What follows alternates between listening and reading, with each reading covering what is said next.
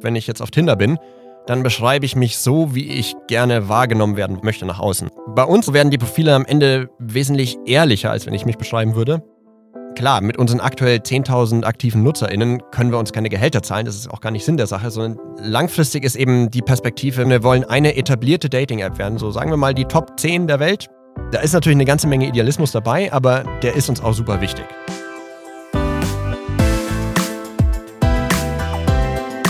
So geht Startup. Mit Nadine Jans.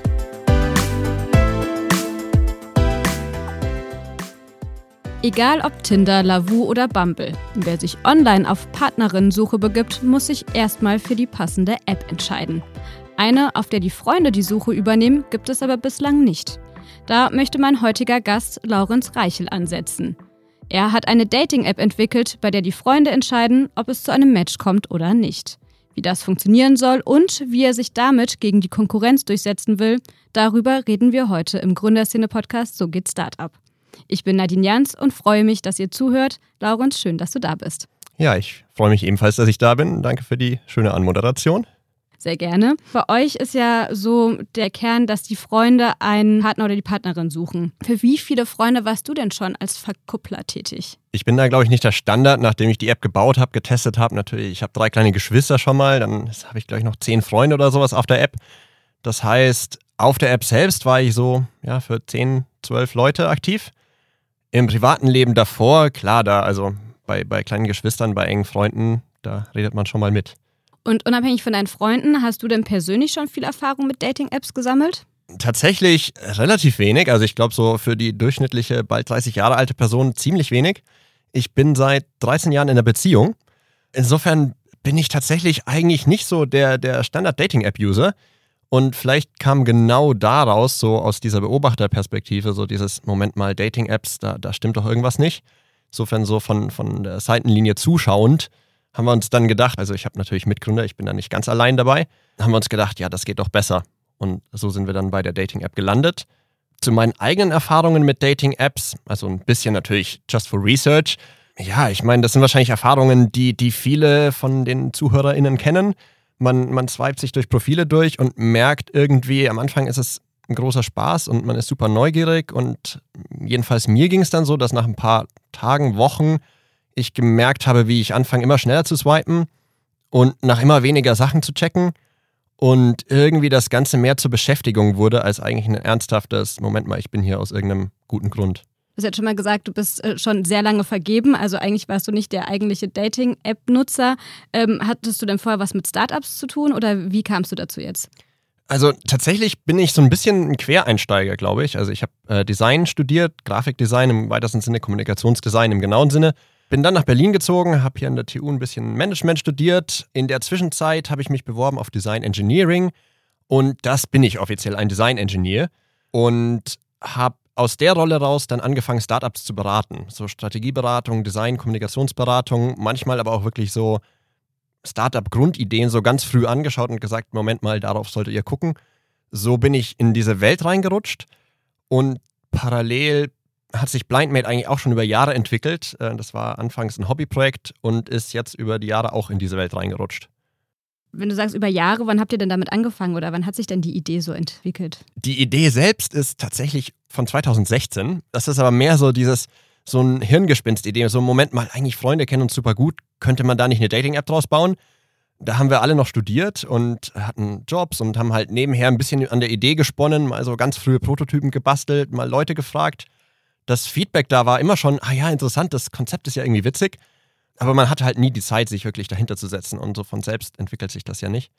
Und dann tatsächlich 2020 mit Corona-Lockdown hatten wir plötzlich etwas mehr Zeit, saßen dann auch viel zu Hause und haben uns gedacht, so jetzt, jetzt setzen wir uns da mal hin. Wir haben bislang viel Gutes gehört drüber. Schauen wir doch mal, ob wir das wirklich bauen können. Haben uns gesagt, so jetzt nehmen wir uns ein Jahr Zeit und in einem Jahr launchen wir. Und tatsächlich haben wir elf Monate gebraucht und vor sechs Monaten haben wir gelauncht. Ihr kommt ja alle aus relativ verschiedenen Berufsgruppen. Du hattest mir in der Mail geschrieben, irgendwie ist ein Arzt, ein Physiker. Sozialpädagoge noch dabei genau. und ich bin der Designer. Wie, also wie habt ihr euch denn kennengelernt? Wir sind Schulfreunde tatsächlich. Also wir sind vor ja, zehn Jahren inzwischen, nee, verdammt, äh, 15 Jahren inzwischen zusammen äh, aufs Gymnasium gegangen Also Ben, der Physiker, Andi, der Sozialpädagoge und ich. Ben hat dann Anna kennengelernt und Anna und Ben hatten in ihrem Erasmus-Jahr die Idee, dass man doch eigentlich da mit Freunden eine Dating-App bauen könnte. Und ich war dann im Prinzip auch so, so, hey Laurens, wir hatten da so eine Idee, magst du mal drauf gucken? Und insofern sind wir da, glaube ich, nicht so das ganz normale Startup, so im Sinne von, wir haben eine Idee und bauen ein Startup draus, sondern wir hatten eine Idee, haben daran rumgebastelt und dann gemerkt, ah, Moment mal, was wir eigentlich gerade machen, ist, wir bauen schon ein Startup. Und jetzt haben wir uns dazu entschieden, die letzten Monate da ja, das konsequent durchzuziehen. Werbung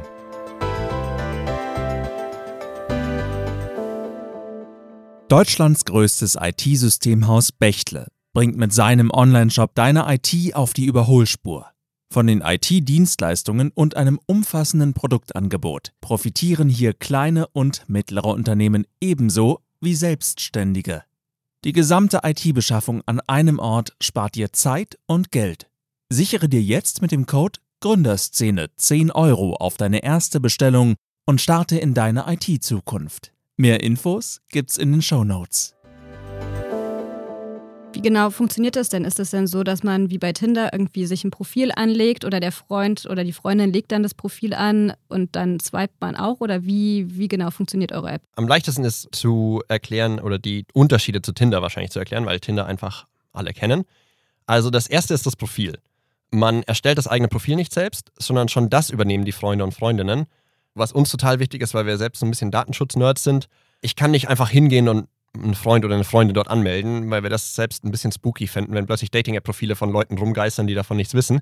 Das heißt, beide Leute müssen sagen, ja, okay, wir wollen das. Wenn ich jetzt ein Dater bin, dann gebe ich wirklich nur meine Basics an, also ein Name, Alter und ein Foto.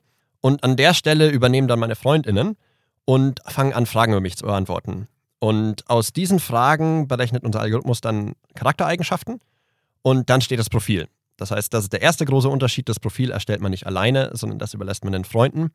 Das Ergebnis sind wesentlich charmantere, ehrlichere Profile. Sind die so viel charmanter wirklich? Oh ja, äh, also gut, natürlich sage ich das, nachdem ich selbst gebaut habe, aber es ist eigentlich relativ so, so vom Gedanken, glaube ich, recht logisch. Wenn ich jetzt auf Tinder bin, dann beschreibe ich mich so, wie ich gerne wahrgenommen werden möchte nach außen. Und äh, das endet dann meistens mit einem Museum, aber auch Sport und Kultur und zu einem Vino sage ich Nino. Also die Tinder-Profile kennt man ja irgendwie. Bei uns ist es so, wenn meine Freunde über mich eine Frage beantworten, wie zum Beispiel, was macht Laurens an einem Freitagabend? Und dann geben wir ihnen Optionen so, der ist im Club, der ist im Fitnessstudio, der chillt auf der Couch oder der arbeitet noch. Dann sagen meine Freunde halt über mich wahrscheinlich, am Freitagabend arbeite ich wahrscheinlich auf der Couch. Und dann kommt halt nicht raus der extrovertierte äh, Partylöwe, sondern kommt halt raus, gut, der arbeitet halt viel und ist gemütlich.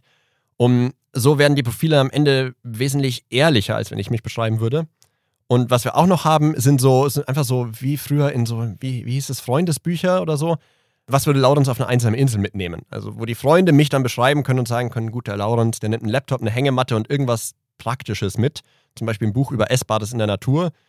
Das sind dann so Infos über mich auf meinem Profil, die ich selbst da nicht hinschreiben würde, die aber irgendwie ein viel ehrlicheres Bild wiedergeben, weil das halt ist, wie ich nach außen wirke, wie meine Freunde, Freundinnen mich wahrnehmen. Und wenn das Profil dann einmal erstellt ist und man quasi eingewilligt hat, dass die Daten benutzt werden dürfen, wie geht es dann weiter? Dann übernehmen die Freundinnen auch das Swipen. Das heißt, die suchen sich Leute durch und sagen, hey, die Person wird doch super zu dir passen. Von dem Ganzen bekomme ich aber noch nichts mit erstmal. Sondern wenn dann ein Match vorgeschlagen wird, sagen wir mal Paula, dann fragt Blindmate noch die Freundinnen von Paula. Und wenn die auch sagen, hey, der Laurens und Paula, die passen super gut zusammen, dann erstellen die ein Match. Ähm, dann erstellt BlindMate ein Match und erst in dem Moment bekomme ich dann als Data und Paula als Daterin das Match und dann landen wir in einem Blind Chat. Das ist so der letzte Punkt, der anders läuft. Die Matches beginnen bei uns nämlich nicht mit Bild, sondern es ist tatsächlich so, am Anfang lande ich in einem Chat, wo ich nur sehe, das ist eine Paula, die ist 29 aus Berlin. Mehr weiß ich erstmal nicht. Beziehungsweise das Einzige, was ich weiß, ist, dass meine Freundinnen gesagt haben, hey, ihr würdet super gut zusammenpassen. Das heißt, da wird schon was dran sein. Und darüber, dass man halt nicht erst das Bild sieht und, und sofort dieser Urteilsmechanismus anspringt, lässt man sich viel mehr auf ein Gespräch ein. Gut, da hat man natürlich anfangs erstmal überhaupt nichts zum drüber sprechen. Drum haben wir Icebreaker eingebaut, wo man im einfach draufklickt und dann sucht Blind mit irgendwas auf, was auf beiden Profilen auftaucht und dann taucht zum Beispiel sowas aus wie, ja, was nehmt ihr auf einer einsamen Insel mit? Und dann steht bei mir das Laptop und die Hängematte. Und bei Paula steht zum Beispiel, ja, sie macht sich eine ewig lange Liste, packt sich zwei Koffer und vergisst die dann zu Hause. Und, und schon hat man was, worüber man ins Gespräch einsteigen kann. Und da kann man immer wieder welche aufdecken. Das heißt, der Gesprächsstoff geht einem nie aus. Und nach und nach natürlich mit jeder Nachricht wird das Profil aufgedeckt. Wobei ja die Optik ja trotzdem, also habt ihr dann schon Feedback bekommen, dass dann Leute sich eigentlich ganz gut verstanden haben und sich dann gesehen haben und dann dachten, naja, vielleicht doch nicht so ganz? Natürlich gibt's das, sagen wir so, es hält sich aber sehr gut die Waage mit dem andersrum, dass Leute erzählen, ja, sie lassen sich auf Leute ein, die sie bei Tinder weggeswiped hätten und sind inzwischen in einer glücklichen Beziehung. Also natürlich gibt es manchmal das Feedback, so einer der Punkte, wo wir zum Beispiel überlegen und immer wieder so hin und her überlegen, ist zum Beispiel, äh, zeigen wir die Größe auf dem Profil an. Die haben wir nämlich aktuell nicht. Und das halt manchmal im Gespräch, dass es dann so, man, man lernt sich kennen und findet sich eigentlich ganz nett, stellt dann fest, dass die Größe nicht stimmt. Weil man Ansprüche hat, so an großer Mann, kleinere Frau, das ist sowas, das hat sich irgendwie so etabliert. Und das ist so ein Ding, damit kämpfen wir persönlich so ein bisschen, weil wir eigentlich total schön finden, das so ein bisschen zu brechen, diese Standards, weil sich manchmal natürlich die, die Rückmeldung auch kommt, hey, eigentlich wieder, ja, hätte ich weggeswiped, wir verstehen uns super, wir sind jetzt ein Paar.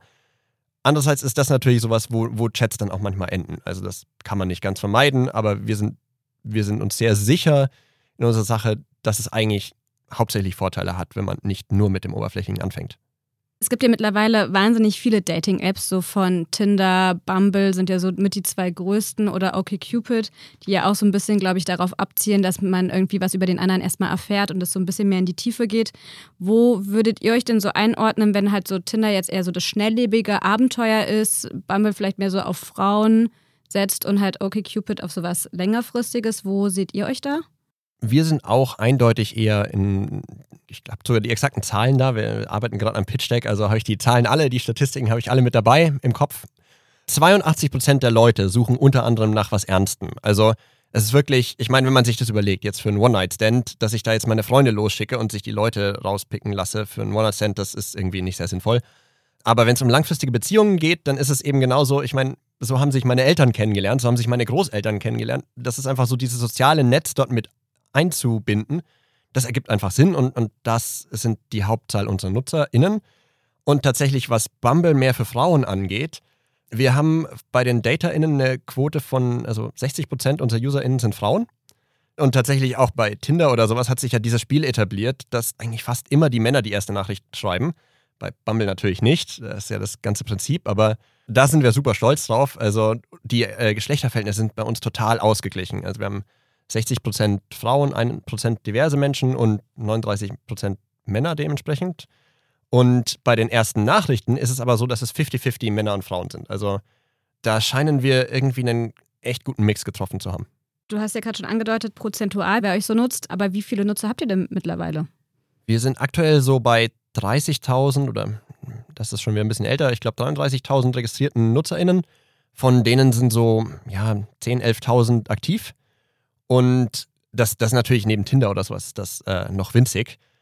Was man dazu wissen muss, ist, dass wir bislang 300 Euro für Marketing ausgegeben haben. Also wirklich unsere Gesamtausgaben waren ein paar Sticker und ein paar Flyer. Und sonst haben wir natürlich mit Leuten geredet und sind irgendwie zum Beispiel, wie, wie jetzt, dass ich jetzt hier sitze, sind wir mit Leuten ins Gespräch gekommen. Das heißt, das ist einfach aus diesem Hobbyprojekt gewachsen. Und diese 30.000 ist für uns einfach so, es, es läuft einfach fantastisch. Und das funktioniert nur deswegen für uns, ähm, so eine Kampagne wie jetzt Tinder, Bumble und OkCupid Poster habe ich jetzt in letzter Zeit viel in Berlin gesehen. So eine Kampagne könnten wir uns nicht leisten als vier Freundinnen, die das zusammen gebaut haben. Warum es trotzdem so gut funktioniert für uns, ist, weil die Leute sich gegenseitig einladen. Also man kann BlindMate halt nicht alleine nutzen. Die Leute finden das Konzept irgendwie super und laden ihre Freunde dazu ein, ähm, um die App gemeinsam zu nutzen. Und darum haben wir gerade so eine richtig schön virale Welle, auf der wir surfen dass sich halt immer mehr Leute die App holen und, und wir quasi Leute bekommen, die wirklich Lust haben, diese App zu nutzen. Werbung.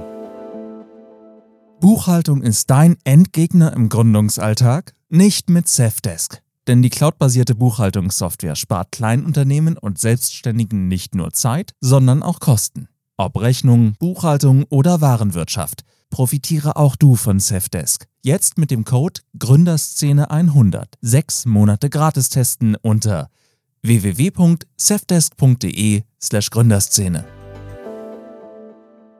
Du sprichst ja gerade schon so ein bisschen an, wie ihr euch quasi vermarkten wollt. Bis jetzt ist ja eure App umsonst und es gibt auch weder irgendwie eine Premium-Einstellung noch Werbung. Was ist denn eigentlich euer Geschäftsmodell? Also das Einzige, was es aktuell gibt, ist ein Trinkgeld-Feature, weil wir uns irgendwann gedacht haben, ja gut, wenn wir mehr äh, NutzerInnen bekommen, werden unsere Server irgendwann teurer und das können wir uns auf Dauer nicht leisten. Drum, unsere Server werden aktuell schon mal mit dem Trinkgeld der Community gezahlt, das funktioniert schon wundervoll. Wie viel Ähm, zahlen die so? das ist nicht viel. Das sind ein paar hundert Euro im Monat, aber es reicht locker für die Server. Das ist schon mal etwas. Also das ähm, erleichtert unsere Geldbeutel. Langfristig wollen wir natürlich davon leben können. Also das kann ich auch, glaube ich, so sagen. Wir sind nicht hier gelandet, weil wir jetzt sofort die Millionen machen wollen.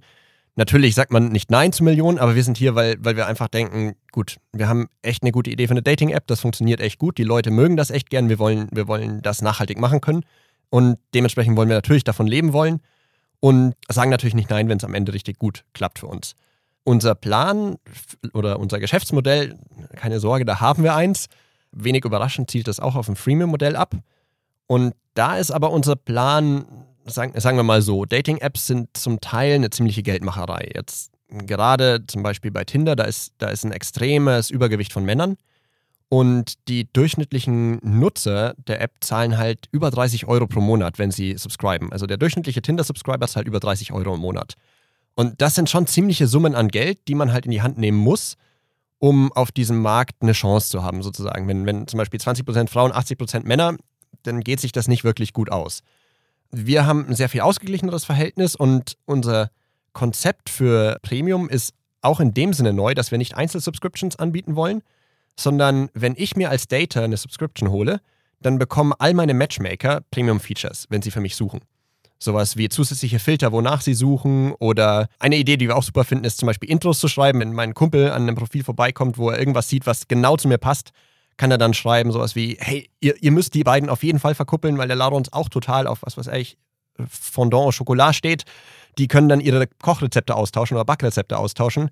Das heißt, wir haben eine Liste an Features geplant, die die App-Erfahrung nochmal ein bisschen bere äh, bereichern und natürlich nochmal so ein paar Vorteile verschaffen. Aber was uns super wichtig ist, ist, dass wir nicht in so einer Pay-to-Win-Ecke landen, wo man, was weiß ich, wo man für eingehende Nachrichten bezahlen muss oder sowas. Das finden wir, ja, das, also, das wollen wir wirklich wie die Pest vermeiden, weil das einfach irgendwie so, ja, da macht, da macht man einfach Geld aus was, weil man kann. Und wir sind im, im Prinzip so von der Philosophie, denken wir uns einfach, wenn wir uns um unsere NutzerInnen kümmern, wenn wir uns wirklich darum kümmern, dass, dass wir denen die bestmögliche App bauen, dann, dann wird das Geld nicht das Problem sein. Äh, Wenn, andersrum, wenn man nur auf das Geld anfängt abzuzielen, dann ist es ein bisschen eine kurzfristige Perspektive, finden wir. Andererseits hast du mir bereits schon erzählt, dass zwei von euch haben ihren Job gekündigt. Das heißt, irgendwo muss das Geld ja auch reinkommen. Also das heißt, man macht es ja nicht ganz so nur, damit Leute glücklich, einen, also einen Partner oder eine Partnerin finden. Nee, natürlich. Also sagen wir mal so, bislang haben wir das so gemacht, aber jetzt langfristig müssen wir natürlich, müssen wir uns davon bezahlen. Und ich bin eine der zwei Personen, die den Job gekündigt haben oder die jetzt vo- Vollzeit an Blindmate arbeiten und natürlich kurzfristig, so auf die nächsten Monate, ähm, wird das über Investorengelder laufen. Also da sind wir gerade dabei, ähm, Geld zu raisen. Aber langfristig ist eben die Perspektive mit einer Dating-App ist was, was unglaublich skalierbar ist. Und das hat massive Netzwerkeffekte. Das heißt, wenn man die App einmal erfolgreich aufgebaut hat, die Zahlen stimmen, dann hat man die ganze, wie, viel, wie, wie teuer ist es, Leute an Bord zu bekommen, wie viele subscriben, wie lange bleiben die und so weiter. Das sind dann einfach Zahlen und das skaliert so unglaublich gut, dass man, klar, mit unseren aktuell 10.000 aktiven NutzerInnen können wir uns keine Gehälter zahlen, das ist auch gar nicht Sinn der Sache, sondern die Perspektive ist da viel mehr in so, wo stehen wir in zwei bis fünf Jahren, wenn wir, und, und unser Ziel ist auch nicht, die Nummer eins Dating-App der Welt zu werden, da kann Tinder ruhig erstmal noch ein bisschen bleiben, sondern wir wollen eine etablierte Dating-App werden. So sagen wir mal die Top 10 der Welt, das, das wäre schon ganz nett. Und ja gut, das, das klingt aus der jetzigen Perspektive natürlich riesig, das denke ich mir selbst immer wieder, aber wenn man sich überlegt, dass wir eigentlich wirklich die einzige Dating-App sind, die dieses Prinzip verfolgt, von meine besten Freundinnen und Freunde, meine Familie sucht Matches für mich raus, wie es im realen Leben im Prinzip schon immer lief. Und wenn wir dann auf unsere Zahlen bisher schauen, die einfach fantastisch sind, dann ist es durchaus eine Option. Und wenn man dann mal sagt, gut, wir sind in fünf Jahren eine der Top 10 Da- äh, Dating-Apps weltweit, dann ist das an der Stelle relativ egal, ob wir, was weiß ich, äh, 5 Euro pro User verdienen oder wie Tinder 30 Euro pro Subscriber. Das sind immer gigantische Beträge. Und, und insofern, das ist natürlich aktuell noch mit, ähm, wir, sind gerade an dem Übergang von Hobbyprojekt zu, das ist jetzt ein Business. Ähm, da ist natürlich eine ganze Menge Idealismus dabei, aber der ist uns auch super wichtig. Du hast gerade gesagt, die Pitch Decks hast du schon aufbereitet und ihr seid gerade dabei, Investoren zu finden. Konntet ihr denn schon Leute bereits überzeugen? Sagen wir mal so, wir haben vom guten Monat angefangen mit dem Pitch Deck und jetzt die letzten zwei Wochen hatte ich die ersten Gespräche. Ich glaube, die Details davon kann ich nicht sagen, aber es läuft bislang ziemlich gut. Also ich habe so Geschichten gehört von Leuten, die mit 200, 300 Leuten gesprochen haben, bis sie irgendwie ihre 20 Letters of Intent beisammen hatten. Bislang läuft es bei uns erschreckend gut. Das heißt? Ähm, das heißt, wir haben Leute, die auf jeden Fall schon mal mit uns zusammenarbeiten wollen. Wie sich das dann genau ausgestaltet, da ist dann natürlich realistischerweise eine ganze Menge Papierkram, die, die da noch durchgehen muss. Aber es sieht so aus, als hätten wir Anfang nächsten Jahres, wenn es nur annähernd so weiterläuft, hätten wir eine Finanzierung fürs nächste Jahr beisammen. Aber aktuell noch konntet ihr noch kein Geld einsammeln. Nee, also, in, also gut, innerhalb einer Woche Geld einzusammeln ist, glaube ich, sehr optimistisch. Mir wurde so gesagt, ich soll mit drei bis sechs Monaten rechnen. Also peile ich mal vier an.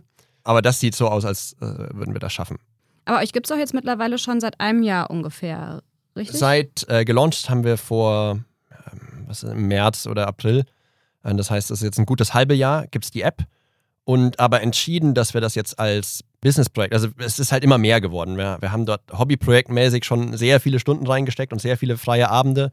Und jetzt, seit die App läuft ähm, und seit wir natürlich mega Feedback bekommen, steckt man immer mehr Zeit rein und irgendwann haben wir jetzt gesagt, eben vor zwei, drei Monaten, so, so jetzt, jetzt überlegen wir mal, machen wir das als Hobbyprojekt weiter, dann werden wir nicht wirklich weit kommen. Weil wenn man dann so seinen eigentlichen Dayjob hat und dann nebenher versucht, eine Dating-App aufzubauen, ist doch ein bisschen, bisschen viel. Und jetzt haben wir uns die Zeit beiseite gelegt und haben gesagt, so jetzt committen wir sechs Monate Fulltime und am Ende muss eine Finanzierung stehen und dann können wir das als Unternehmen aufbauen. Um wie viel Geld wollt ihr insgesamt einsammeln? In einer ersten Runde zielen wir aktuell gerade so auf grob 400.000 ab. Der massive Vorteil von BlindMate ist, oder was, was uns massiv hilft, ist die Viralität, dass Leute sich halt gegenseitig einladen. Das heißt, die 400.000 Euro wollen wir im Prinzip grob für zweieinhalb Dinge benutzen. Das eine ist, die Viralität der App zu verbessern. Das sind dann so Features innerhalb der App, wie dass man ähm, Motivationen bekommt, nochmal eine Person mehr einzuladen, weil uns da wirklich jedes kleine bisschen massiv hilft. Also aktuell ist es bei uns einfach schon so, wenn wir irgendwo durch zum Beispiel, was weiß ich, eine kleine Instagram-Story bekommen, laden sich zehn Leute BlindMate runter, dann entwickeln sich darüber innerhalb von einem Monat zehn BlindMate-UserInnen. Das heißt, wir haben einen Faktor von fünf oder sogar zehn oder sogar 20 auf jede aktive Acquisition, die wir haben. Das, das ist ziemlich genial. Also wir sitzen da auf so, einem, auf so einer Viralität, die halt wirklich, wenn es noch ein kleines bisschen besser wird, könnte das Ding halt einfach exponentiell wachsen und wir haben plötzlich alle, alle Menge von Luxusproblemen. Und daran wollen wir weiterarbeiten, um, um die App so aus sich raus ein bisschen zu verbessern. Dann wollen wir natürlich die Subscription-Features ausbauen und um die dann natürlich sinnvoll testen zu können, wollen wir natürlich auch die Userbase vergrößern. Das heißt, das sind so die, ja, eigentlich drei Bereiche, wo wir das Geld einsetzen wollen. Du hast ja eben schon gesagt, dass irgendwie der große Hauptvorteil bei euch ist das Konzept, nämlich dass die Freunde auswählen. Was glaubst du denn, was die größte Herausforderung wird, sich trotzdem gegen die großen Giganten durchzusetzen? Ich meine, gut, was, was wir öfter mal hören, ist, was hält so jemanden wie die Match Group davon ab, euch einfach zu kopieren, 50 Developer dahinter zu setzen und in zwei Monaten irgendwas zu bauen, was dann nicht Blindmate heißt, aber das gleiche macht. Da sehen wir uns tatsächlich relativ solide aufgestellt, weil Blindmate, klar, das Konzept dran ist, Freunde verkuppeln. Und ehrlicherweise sind wir auch nicht die allerersten, die das versucht haben. Es, es gibt da ein paar andere Apps, jetzt zum Beispiel Ship und Wingman, die gibt es in Deutschland nicht, aber die machen was ähnliches, nur meiner Meinung nach sehr viel komplizierter. Funktionieren auch nicht so mega gut und hinter einer steht auch zum Teil die Match Group. Also es ist so ein, wir scheinen da irgendwie einen ganz guten Ton getroffen zu haben. Und das liegt unter anderem auch dran, dass wir nicht nur das Konzept Freunde verkuppeln sind, sondern auch Content haben. Also diese Fragen, gerade diese Profilerstellung und der Algorithmus, der dahinter steht, den einfach eins zu eins, also den Algorithmus, den müsste man erstmal rausfinden. Und die Fragen einfach eins zu eins abzukupfern, ist auch ein bisschen, also da nicht, nicht ganz so leicht.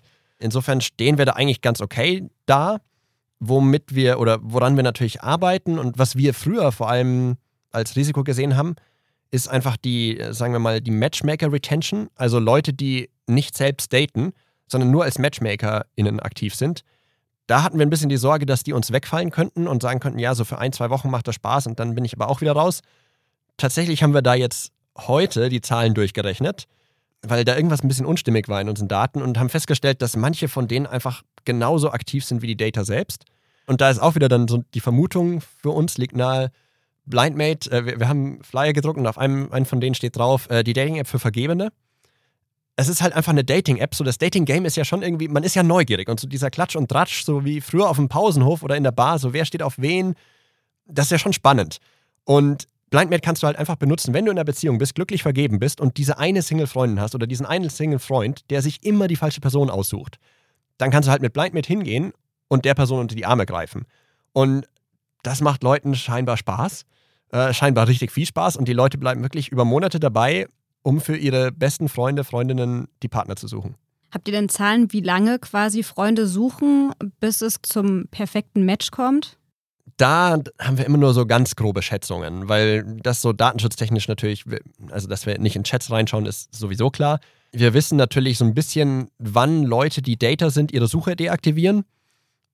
Aber das ist dann auch wieder so von Person zu Person krass unterschiedlich. Es gibt die eine Person, die ist innerhalb von einer Woche oder sowas, so, hey Leute, glücklich vergeben, kein, lauter Scheißerfahrungen mit Dating-Apps, das ist der Hammer hier, danke euch und dann gleich ein dickes Trinkgeld gegeben. Bis zu Leuten, die seit Monaten suchen und irgendwie fünf Leute, die füreinander swipen seit Monaten. Also da, das ist auch so. Kann, kann man nicht so fix sagen. Von den Stories, die wir hören, scheint es für die Data ziemlich gut zu laufen. Also wir bekommen viele Rückmeldungen, auch, ähm, ich meine, ich kann natürlich alles erzählen, ihr könnt euch natürlich auch die Reviews in den App Stores durchschauen. Erzähl mal die drei witzigsten. Ah, okay, die drei witzigsten. Uff. Also eine unserer Lieblingsreview ist drei Sterne, man braucht Freunde für sowas. Ähm, die andere fünf Sterne, ultra Knorke, richtig Töfte und das, das, den dritten Satz habe ich vergessen gut, das sind, das sind die witzigsten, aber worüber wir uns so mit am meisten gefreut haben, sind so Reviews, wo Leute schreiben, hat mich endlich wieder mit dem Konzept Dating-App versöhnt oder ähm, meine Mädels und ich sitzen am Küchentisch und können nicht mehr vor Lachen. Wir hoffen, ihr hattet genauso viel Spaß beim Bauen wie, wie wir. Und ähm, einer, die geschrieben hat, dass hinter der App so ein wunderschön positives Menschenbild steht. Und natürlich, da, da wird uns ganz warm ums Herz. Also das ist so genau so das, ja, also wenn das so bei den Leuten ankommt, dann ja, da sind wir richtig glücklich mit. Werbung Professionelle Vermögensstrukturierung für jeden. Geht das? Ja, mit Ride. Steuern sparen, reinvestieren und Vermögen aufbauen ist jetzt einfacher denn je. Ride gründet deine vermögensverwaltende GmbH für dich und kümmert sich gemeinsam mit Steuerberatern um die gesamte Buchhaltung.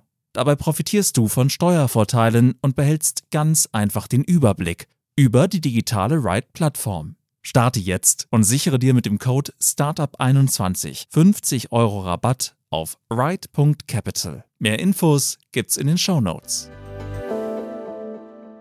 Du hast ja erzählt, du möchtest irgendwann perspektivisch, dass ihr eine der Top 10 weltweit meistgenutzten Apps seid.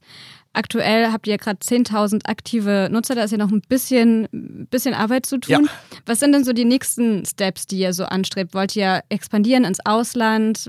Wo gibt es euch überall schon? Also aktuell gibt es uns in Deutschland, Österreich, Schweiz und Liechtenstein, glaube ich. Das heißt, erstmal steht für uns das, das Konzept, äh, wie heißt es, de-risken. Also erst erstmal an den, eben was ich schon meinte, aus der App raus selbst Verbesserungen ähm, erarbeiten und dann die ganzen Zahlen, die wir haben zu, was ist unser, unser Acquisition Cost und was ist unser R-Wert quasi, unsere Viralität. So unser absolut Best Guess, wir können den eingrenzen auf zwischen 0,8 und 1. Unser Best Guess ist 0,9, das ist ziemlich nah an der 1 ran. Das heißt, was für uns erstmal ansteht, ist an dem arbeiten und schauen, ob wir den näher an die 1 ran bekommen, weil natürlich je näher der an der 1 ist, desto besser bekommen wir neue UserInnen und das spricht ja im Prinzip auch dafür, je angenehmer die App ist, je mehr Spaß die App macht, desto besser ist unser R-Wert. Das heißt, erstmal gibt es Verbesserungen aus der App raus. Und für das werden wir erstmal in Deutschland bleiben, um dort einfach in ein, zwei Städten zu beweisen. Aktuell ist die größte Stadt München und um die zweitgrößte kämpfen gerade Berlin und Hamburg. Das ist recht knapp. Das heißt, wir wollen erstmal beweisen, dass es in ein paar Städten in München richtig gut läuft. Und jetzt in München haben wir, glaube ich, gerade so 2% der User von Tinder. Das heißt, ist schon mal ohne, ohne jegliches Marketing ist es schon mal ein guter Start, aber da ist natürlich viel Luft nach oben und das ist dann eine Stadt in einem Land, in einem Kontinent und so weiter. Das heißt, da kommt noch eine ganze Menge, aber wie gesagt, der Plan ist erstmal solide aufstellen, die App verbessern, dann natürlich, ja gut, bevor man ins Ausland expandiert, muss man natürlich ein bisschen die Märkte besser kennenlernen. Gut, andere Dating-Apps funktionieren da. Wie wird der Unterschied zu Blindmate sein in dem Fall? Ähm, weil unser Konzept doch ein bisschen anders ist, muss man da vielleicht die App tweaken und wenn das dann steht, dann kann man natürlich mit einer App relativ gut expandieren. Warum glaubst du, dass München so gut funktioniert? Da gibt es zwei Gründe oder drei. Das erste ist, wir sind dort aufgewachsen. Das heißt, wir hatten am Anfang natürlich schon mal einen Boost, dass wir dort 100 Leute oder sowas über den Freundeskreis online gebracht haben. Aber 100 Leute sind, sind ein Klacks. Also wir sind da insgesamt bei 8000 Leuten gerade, glaube ich, in München oder ein bisschen mehr wahrscheinlich sogar. Dann wurden wir von Mitvergnügen gepostet. Das ist so eine ja, Lifestyle-Influencer-Seite ähm, auf Instagram. Und das hat uns an einem Tag so einen richtig guten Push gegeben. Und ja, wie habe ich jetzt schon mehrmals erwähnt, dieses virale Wachstum, dieser Push ist dann halt einfach nicht an Tag zwei vorbei, sondern am ersten Tag sind das dann 500 Leute, am zweiten Tag sind es dann 400, am dritten Tag sind es 350 und so weiter. Und so läuft das halt weiter. Und im Prinzip seit dem Tag wächst München weiter. Und gerade testen wir da so verschiedene Aktionen, wie zum Beispiel hier und da mal eine WG-Party äh, sponsern oder einfach, einfach tatsächlich einfach nur Flyer verteilen in Person. Das heißt, in München ist da einfach gerade so unser Testing Ground für kleine Marketingaktionen. Bevor wir ganz zum Ende kommen, würde ich dir gerne noch zwei Fragen stellen. Die stellen wir nämlich immer unseren Gästen. Und zwar einmal, was beschäftigt dich gerade? Also was macht dir Sorgen? Und was stimmt dich denn gerade optimistisch oder macht dir Freude? Oh, die zweite ist leicht, hebe ich mir die für den Schluss auf. Die erste, tatsächlich finde ich, okay, das ist, das ist sehr privat, aber ich finde, ich finde, das äh, darf man ruhig ansprechen. Diese Verantwortung, die man hat, wenn man aus der Hobbyprojekt, man bastelt so, in, in eine Businessrolle geht. Und da sind ja plötzlich ganz andere Maßstäbe angelegt. Plötzlich macht man Verträge über, über Gelder. Ich weiß nicht, also die, die Zeit, die ich damit verbringe, meinen Ökostromanbieter mit, mit zwei anderen Ökostromanbietern zu vergleichen, da geht es um 20 Euro im Monat. Und dann die Zeit, die man in, in Investmentverträge, wo es um, um das Tausendfache davon geht, ähm, reinsteckt, das sind plötzlich komische Verhältnisse. Also man, man trifft plötzlich sehr viel wichtigere Entscheidungen und muss sich dabei trotzdem ziemlich viel aufs Bauchgefühl verlassen. Das heißt, dort ähm, seinem Instinkt, dem Bauchgefühl zu folgen, ist manchmal ganz schön anspruchsvoll, merke ich. Also es, es ist irgendwie aufregend und neu und spannend, aber dort die Verantwortung, die ich natürlich mein, mein, den NutzerInnen gegenüber, dem Team gegenüber, mir selbst gegenüber habe, InvestorInnen gegenüber zu haben, zu balancieren mit, mit wie gründlich ist man, wie viel Zeit nimmt man, denkt man nochmal drüber nach, das finde ich recht anspruchsvoll. Ähm, und da ist gerade natürlich jetzt am Einstieg, ich, ich merke schon, dass die Learning Curve sehr steil ist und ich innerhalb von Wochen schon richtig viel mitgenommen habe. Was hilft dir dabei? Tipps. Und Leute in Network, die ich, die ich zum Glück habe, Advisor, ähm, der, der gute Nick, falls er das hört, einfach Leute, die einem Tipps geben und die das schon hundertmal gemacht haben und mir einfach sagen, ja, du, ähm, du machst es nicht ganz verkehrt, acht mal noch darauf und dann, dann kannst du das durchgehen lassen. Also so Sachen, so Feedback von anderen Leuten und dann natürlich auch, wenn man merkt, dass die Dinge, die man anfasst, klappen, ähm, dann ist natürlich auch eine gute Bestätigung. Zum zweiten Punkt, was mich motiviert, das sind einfach die, ja, auch, auch wieder Freunde, Familie und so, die einfach pushen und sagen, hey, was ihr macht, ihr macht das super. Aber dann natürlich auch die, die Stories von UserInnen. Also das, ist, das sind immer so, ja, das sind die Highlights. Einfach, wenn jemand eine neue Review schreibt, die einfach richtig sympathisch ist und so, wir haben ja auch tatsächlich mit jeder einzelnen Person, die die App hat, einen, einen Chat offen. Also wir haben so nicht, nicht gerade Tom äh, von MySpace Level als, als Freund hinzugefügt, das ist ein bisschen, ein bisschen much. Aber Leute können uns direkt anschreiben und es kommt halt so jeden Tag oder alle zwei Tage kommt so eine Nachricht, hey Leute, super tolle App, wie kann man euch unterstützen? Und da sitzen einfach Leute irgendwo in Deutschland, die wir über, die, die wir im Leben nie getroffen hätten, die uns schreiben, hey, ihr habt da was Tolles gebaut, kann man euch helfen? Und, und dann, dann hat man so kurze Gespräche mit denen, das ist einfach toll. Also einfach zu merken, dass, dass man da was gemacht hat, egal wie das ausgeht, hat man was gemacht, was, was Leuten Spaß macht. Und das Verrückteste ist, wir sind jetzt seit noch ein, zwei Monate, dann könnte es theoretisch Blindmade Babies geben. Ähm, also es läuft einfach gut und, und wir kriegen tolles Feedback und das macht einfach Spaß. Du sagst gerade, egal wie es ausgeht, angenommen, es geht jetzt nicht so gut aus und es setzt sich nicht durch, was, was ist so dein Plan B? Naja, also wir haben noch ein paar andere Ideen im Gepäck man kann ja nie sagen. Also wir sind super optimistisch, weil einfach, ja, bis, also bislang, bislang haben wir irgendwie viele grobe Fehler einfach elegant umschifft und haben eine App an der Hand, die einfach fantastisch gut läuft. Was waren so die gröbsten Fehler? Naja, das, das sind so Sachen wie, wie naiv zum Beispiel Equity rausgeben, bis hin zu ähm, Datenschutzfehler und sonst was. Irgendwie haben wir bislang viel richtig gemacht. Und wir haben ein Hobbyprojekt, das gerade die in Deutschland im App Store bestbewertete Dating-App ist. Und plötzlich sind wir hier. Das heißt, irgendwie läuft alles bislang richtig gut. Insofern sind wir sehr optimistisch, dass es auch weiterhin gut laufen wird. Aber natürlich ist das nie gegeben. Wenn es nicht laufen würde, gut, dann ähm, haben wir noch ein paar andere Ideen im Gepäck, für die wir dann mehr Zeit hätten. Und würdest du einen kleinen Teaser geben, was das so ist? Ah, ja, gut. Ähm, es, es gibt da meine Masterarbeit, die ein äh, Decision-Making-Support-Tool war. ähm, um, um so komplexe Entscheidungen wie den Brexit zu analysieren. Und ein ganz einfaches Trinkspiel, das wir an dem Wochenende schon mal geprototyped äh, haben, wo man ähm, Bewegungen von anderen Personen nachahmen muss. Ja, also äh, wirklich alles Mögliche. Es, es, gibt so viele Dinge, die man machen, machen könnte. Und äh, ja, wir, wir machen einfach gern Dinge. Das klingt super.